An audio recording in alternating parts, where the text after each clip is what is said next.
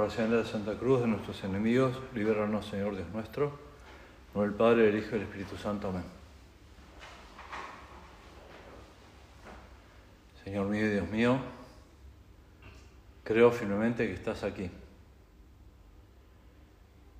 que me ves, que me oyes. Te adoro con profunda reverencia, te pido perdón de mis pecados y gracia para hacer con fruto este rato de oración. Madre mía Inmaculada, San José mi Padre y Señor, Ángel de mi guarda, intercedan por mí.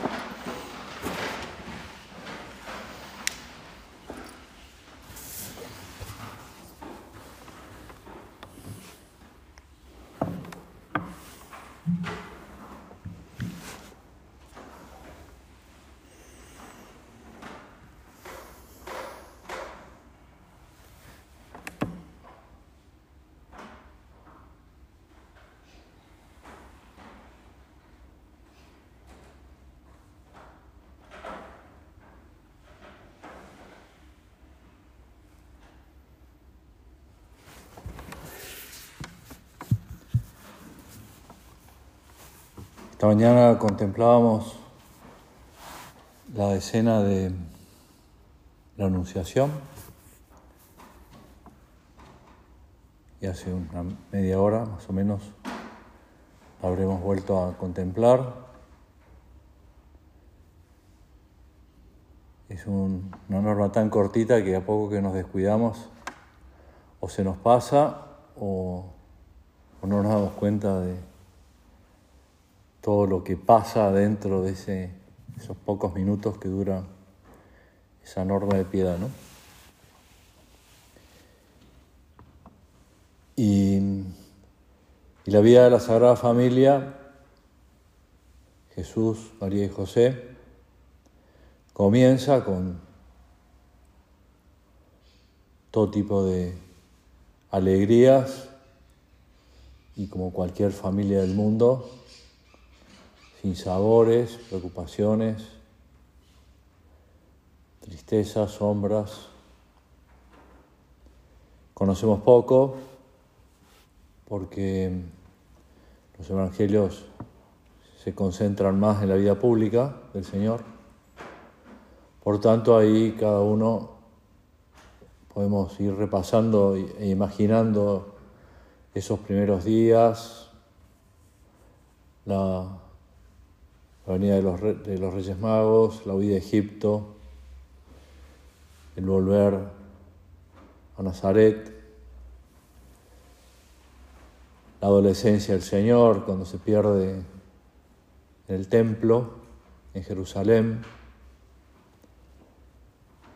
Y ya desde ese momento que se pierde en el templo, que también es tan luminoso y tan misterioso como los demás momentos de la vida de la Sagrada Familia. Estamos recorriendo un año dedicado a la Sagrada Familia y los 20 misterios de Rosario nos ayudan a contemplar momento a momento todo lo que pasó y muy agarrados de Jesús, de la Virgen, de San José. A San José María le entraba como una especie de, inquietud, interrogante más que inquietud, de cómo hacer para eh, contemplar los misterios de dolor, incluyéndolo a San José, porque ya San José no estaba. No sabemos cuándo San José se fue cuándo murió, Sabemos que murió muy bien acompañado, es el patrono de la buena muerte, porque murió acompañado de la Virgen y del niño. Y, estando en Brasil en el año 74, viajó con eso en la cabeza, lo tenía, le tenía dando vueltas hasta que tuvo una luz de Dios y se dijo a sí mismo, San José no está, en los misterios de dolor, yo hago sus veces. Y como, entre comillas, se, transformaba o se, en San José. Y estaba al lado de la Virgen cuando el Señor estaba haciendo oración en el huerto. Eh, estaba acompañando a la Virgen, a San Juan, a las santas mujeres también, en el momento de la flagelación y así cada misterio de, dolor, ¿no? También la cruz. Por eso ahí tenemos como un campo muy abierto eh, a propósito para crecer también en el amor a la Sagrada Familia y crecer en este año dedicado a San José, a San José, ¿no? Eh, nuestro Padre y Señor, le solía decir eh, San José María, a quien tanto quiero. Sabemos también que el Papa le tiene una devoción grande, le confía muchas cosas y que incluso San José, dormido, durmiendo, se ocupa de nuestra vida, de nuestras cosas y ahí le va dejando sus intenciones. Y de ese momento de, que Jesús se pierde en el, en el templo, que está durante tres días, San Lucas pone eh, ante la pregunta de la Virgen al niño, ¿por qué nos hiciste esto? La respuesta, no sabían que tenía que ocuparme de las cosas de mi padre que no fue de, mal plan, ¿no? O sea, no fue un reproche malo, o sea, habrá dicho del mejor modo posible y sin ofender y sin... Pero San Lucas anota en el Evangelio, María conservaba todas estas cosas, las guardaba en su corazón y las meditaba.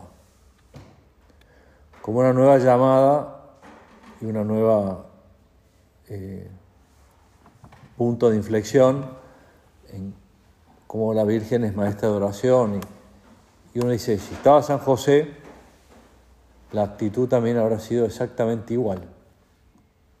Aunque no lo menciona San Lucas, pero están muy unidos y, y se ayudaban mutuamente. Con lo cual también esa actitud nos sirve para adentrarnos en algo ya como posterior a que saltándonos la vida pública, que acaban de tener una charla sobre el apostolado y la misión apostólica y eh, somos los brazos de Cristo. El Señor podría continuar con la iglesia sin contar con nosotros, pero por uno de esos tantos caprichos divinos dice, bueno, quiero contar con vos primer frente apostólico es la familia de cada uno, la que ha fundado, en la que vivimos, de la que venimos.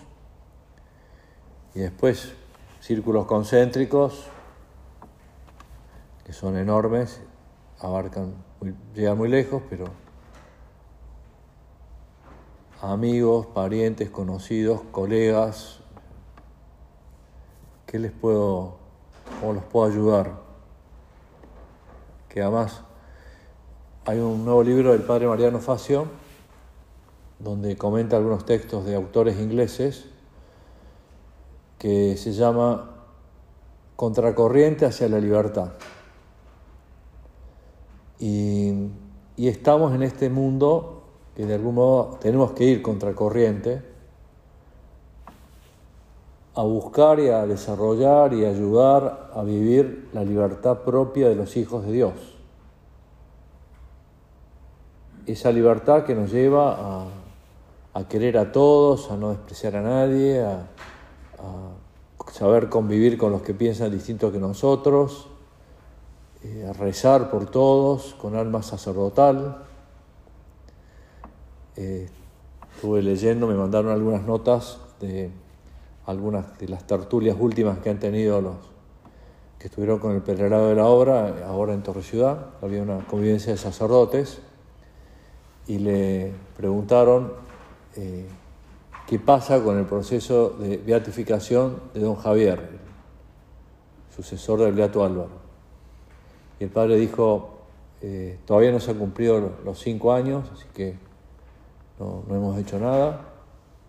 Y no hemos querido que se extienda hacer nada por la devoción privada en estos años, que se podía hacer, como se hizo en la de San José María del Beato Álvaro. Pero los cinco años se cumplen ahora poco tiempo, en 2021, diciembre de 2021, y ahí me imagino que se empezará. Y a continuación otra, así, otra pregunta fue, ¿y qué pasa con el proceso de, canonización de, del Beato Álvaro? y dice, tiene que haber otro milagro,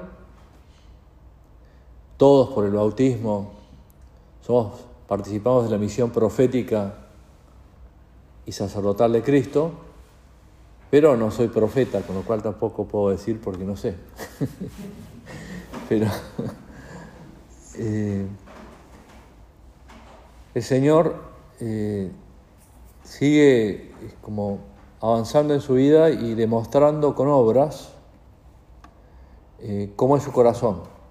La vida pública del Señor la podemos también mirar cómo reacciona Cristo con los demás, con los que tiene a su alrededor, los apóstoles, con ese grupo grande de discípulos en quien confiaba, a quienes da, hace el envío de ellos a a profetizar, a evangelizar, a abrir las inteligencias, movilizar los corazones. También cómo se comporta con eh, las personas enfermas, con las personas alejadas de Dios, eh, cuando lo critican, cuando lo, quieren matar, lo quieren tirar de un monte, se escapa, no había llegado su hora. Tratar de, meternos, porque eso nos va a ayudar mucho, a ser otros Cristos en los distintos momentos de la vida de Jesús donde interactúa y cómo,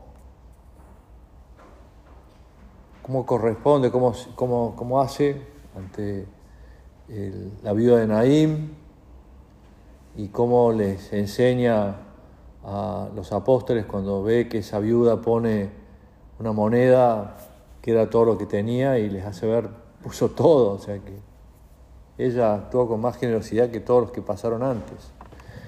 Tiene un corazón que se desarma, se deshace, se, se mata, se pone en el suelo como nos lo recomendaban los sacerdotes, pero no todos tenemos alma sacerdotal, poner nuestro corazón en el suelo para que los demás pisen blando. Así lo cuenta uno de los primeros sacerdotes, que está un día haciendo la oración, eh, era laico, ya numerario, y se acerca a San José María, se sienta a su lado, y en el junto al altar había una alfombra que, se, pone, se pone algo un poco, material un poco más lindo para que pase donde se pare el sacerdote para celebrar la Santa Misa, si se puede. Acá, por ejemplo, es un piso de madera rodeado de mármol. Y entonces le, señala a don Pedro, dice, Pedro, ¿no, ¿no te dice nada de esa alfombra? Se sorprendió de golpe que ¿Y te gustaría hacer alfombra? Fue avanzando un poco más, ¿no? Y don Pedro no pescaba la indirecta. Y, en el fondo lo que le estaba pidiendo, y se lo dijo, ¿estarías dispuesto a ser sacerdote? ¿A ordenarte sacerdote? Y ser alfombra donde los demás pisen blando. ¿Qué es eso? Se, se puede definir así nuestra, nuestra misión aquí en la tierra. ¿no? Pero eso no es solo para los sacerdotes, bueno, entonces que los curas se arreglen, que se pongan, se tiren al piso, que se hagan alfombra. Todos tenemos alma sacerdotal, todos, por el bautismo, todos. Y tenemos que hacer ese esfuerzo, todo lo que sea mirar la vida de Cristo y ver cómo se comporta con sus padres, con los apóstoles, con sus primos, con sus tíos, con sus eh, amigos, con sus enemigos. Eh, es un libro abierto, enorme, y uno puede leer entre líneas el Evangelio y hay un montón de consecuencias prácticas. La última, así como, como más eh, emblemática y luminosa, previamente a la institución de la Eucaristía, el, decirles a los apóstoles qué es lo que espera de ellos. Él estaba al día siguiente iba a morir en la cruz. Y les dice, ¿no? Les he dado ejemplo de cómo cuidar de los demás. Un mandamiento nuevo les doy, que se amen unos a otros, como yo los he amado ámense también unos a otros. Y después dice algo que, es muy comprometedor y que te pedimos, Señor, no olvidarlo. En esto, en esto, no dice otras cosas, en esto conocerán todos que son mis discípulos, si se tienen amor unos a otros. Y uno dice, y le tengo que tener cada uno pone el nombre, pero por decir algo. Amor a mi suegra que no la banco y que es insoportable, sí, la tengo que querer. Siempre me acuerdo, eh, al poco tiempo de llegar, viví dos años en Rosario y tuve que ir muchas veces a atender actividades a una casa de retiros como esta, que, que está en Pérez, entonces no había la autopista que hay ahora y era un recorrido de más o menos una hora. No había una zona para que el sacerdote viva, con lo cual iba y venía todos los días a dormir a mi casa. Y me acordé de del primer sacerdote numerario argentino, para Adolfo Isuardi, que fue también el primero que se fue a estar con el Señor, muy joven. Eh, después de la elección del sucesor de, de San José María, eh, viaje en tren, accidente en tren, murió. Fue de los pocos que murió, pero murió. Y él tenía como, coleccionaba las inscripciones que antes había más, ¿no? Se ponían en los paragolpes de los camiones atrás. Bueno, era un hobby. Entonces dije, había todavía en esa ruta hacia el casco, así se llama la casa, eh, me cruzaba con bastantes camiones, iba por detrás de bastantes camiones, y uno me, gustó, y yo no, tengo ese hobby, ¿no? pero decía, cambio suegra por víbora yarará. Dije, qué sabiduría, ¿no? Pensé, pensando en amigos míos que alguna cosa me habían contado.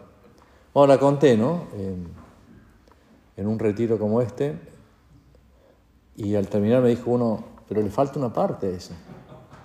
Pago diferencia. ¿Tengo que quererla? Sí. Con el corazón de Cristo. Con el corazón de Cristo. Y al que me metió una demanda injusta y al que me, por decir ahora, estos, estos cinco que, perdón, señor, que entraron a la residencia de las chicas, todos pobres chicas, nueve chicas, entraron a robarles, fue más el susto y los golpes que recibieron, los puntos que tuvieron que hacer que lo que se llevaron, porque los tengo que querer, sí.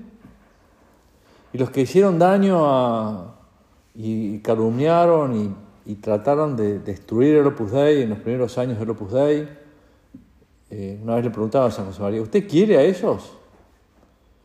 Y les dijo, San José María contestó, sí, yo los quiero, pero están a la cola de mis amores, ¿no? O sea, como diciendo, son a quien más quiero. O sea, hay algunos que están más, quiero más, otros quiero menos, pero los quiero. ¿Por qué? Porque son hijos de Dios porque veía detrás de ellos bullir la sangre de Cristo. Cristo también murió por esos cinco pobres que causaron tan semejante susto y estrago a estas chicas y, hay que orar con corazón grande. Por eso San José María le repetía mucho eh, al Señor, dame un corazón semejante al tuyo. Pero para, para pedirlo y actuar en consecuencia, tenemos que meternos en el corazón de Cristo y, tratar de aprender de Él y, recordar esto, ¿no?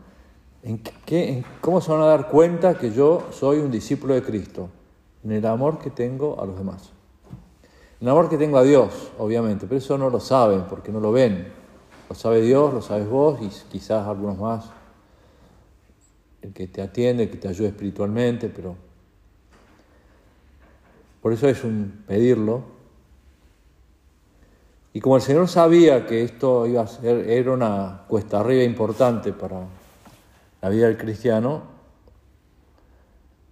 cuando se está yendo,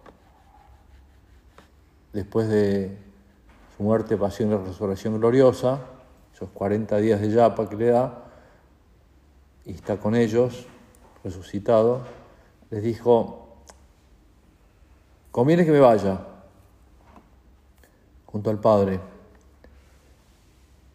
porque si no me voy, el Paráclito, el Espíritu Santo, no vendrá a ustedes.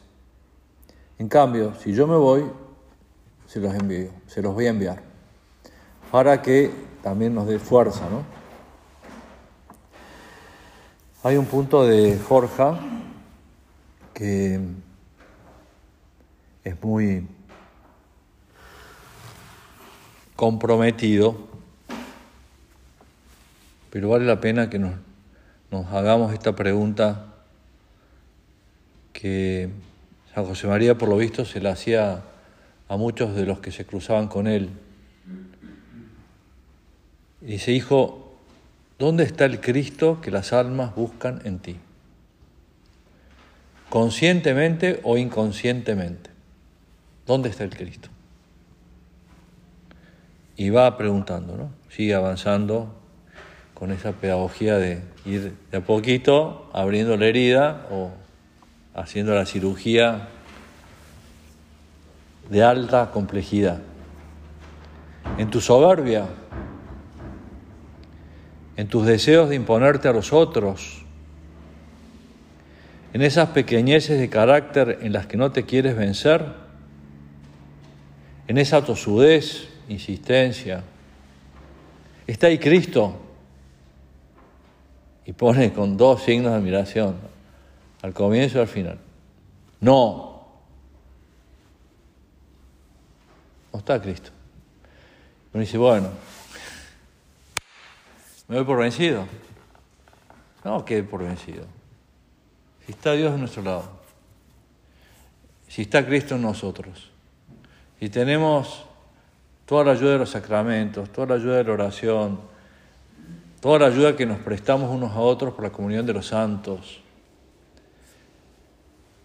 Es cuestión de comenzar y recomenzar todo el tiempo que haga falta y todas las veces que hagan falta. Y concluye este punto, porque uno dice, es que yo soy así, no voy a cambiar. Esa es mi personalidad. Y San José María sale ante diversas respuestas que podríamos haber dado, que quizás diste mientras hacía estas preguntas al Señor, se las decías. De acuerdo, debes tener personalidad, pero la tuya ha de procurar identificarse con Cristo. Por tanto, tengo que conocerlo a Cristo. Tengo que imbuirme de, su vida, de sus reacciones.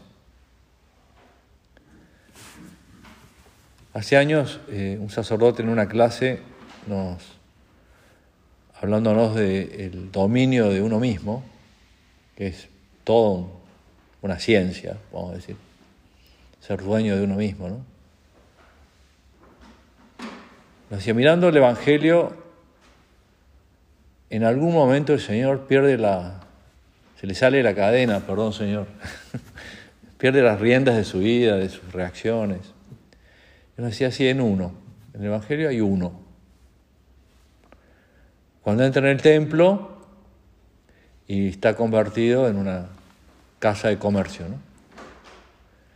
Entonces saca el látigo, o le, afana el látigo a alguno, no creo que haya ido con un látigo, y empieza a echar a todos, porque han convertido la casa de mi padre en una casa de comercio.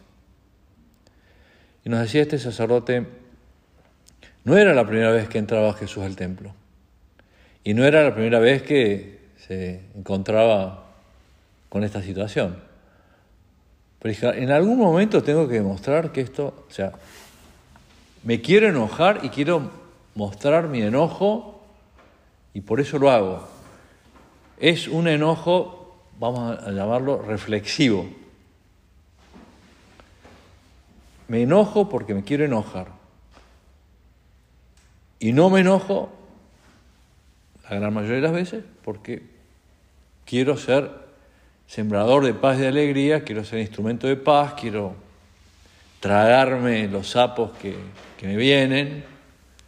Y, bueno, y así ir ganando almas para Cristo, lo que decíamos en la meditación anterior, ¿no? la atracción de Cristo. ¿no? Porque Cristo atraía, tampoco atraía a las multitudes que atraen ahora a los viajes del Papa, por decir, ¿no? dependiendo de los lugares, ¿no? pero pero incluso en lugares de, minoría católica van, van a verlo y a escucharlo y aprovechan muchas cosas de las que dice porque son de sentido común, de buena convivencia, de, progreso, de esperanza, de ánimo, de optimismo. ¿Por qué el Papa continuando con él con sus 84 años, recién operado, de una operación compleja, más compleja de lo que se imaginaban, igual está bien. Se va ahora, ayer leía, cómo se están preparando en Budapest para la llegada del Papa, ¿no? a Hungría,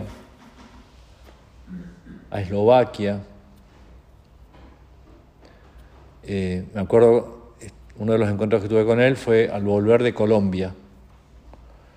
Y es muy difícil olvidarlo porque cuando lo saludé estaba con un ojo, en compota y una pequeña bendita, ¿no? ¿Qué había pasado? Cuando va a Colombia, eh, va en el papamóvil recorriendo distintas calles, hacia donde el lugar donde iba, no sé cuál era. La cuestión es que una señora muy anciana, con un cartel grande que le ayudan a otros a tenerlo, escribió el cartel. Eh, soy ciega, pero quiero tocar al Papa. Y el Papa vio el cartel y iba a una velocidad, el Papa no suele ir muy rápido, el, Papa móvil.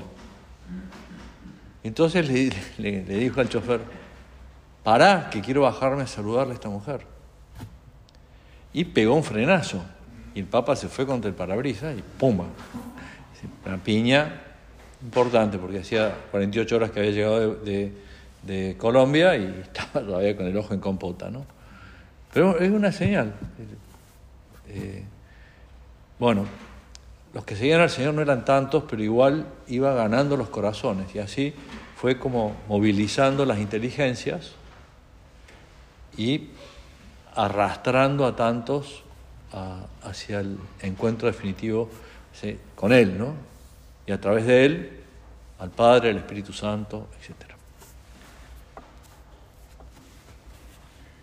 Le pedimos al Señor que nos ayude a la Virgen Santísima, que también ese corazón de ella, que conservaba todo en su corazón, lo meditaba, lo guardaba, que también aprendamos esa, esa actitud, ¿no?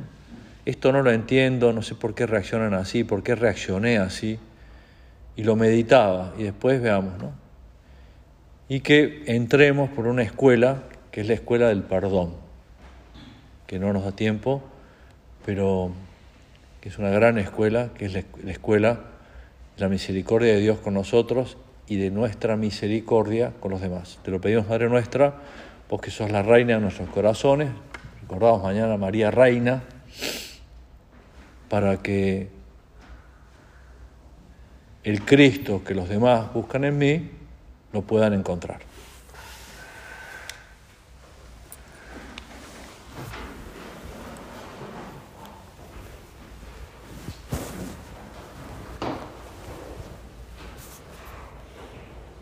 Doy gracias, Dios mío, por los buenos propósitos, afectos e inspiraciones que me has comunicado en esta meditación. Te pido ayuda para ponerlos por obra. Madre mía Inmaculada, San José mi Padre y Señor, Ángel de mi guarda, intercedan por mí.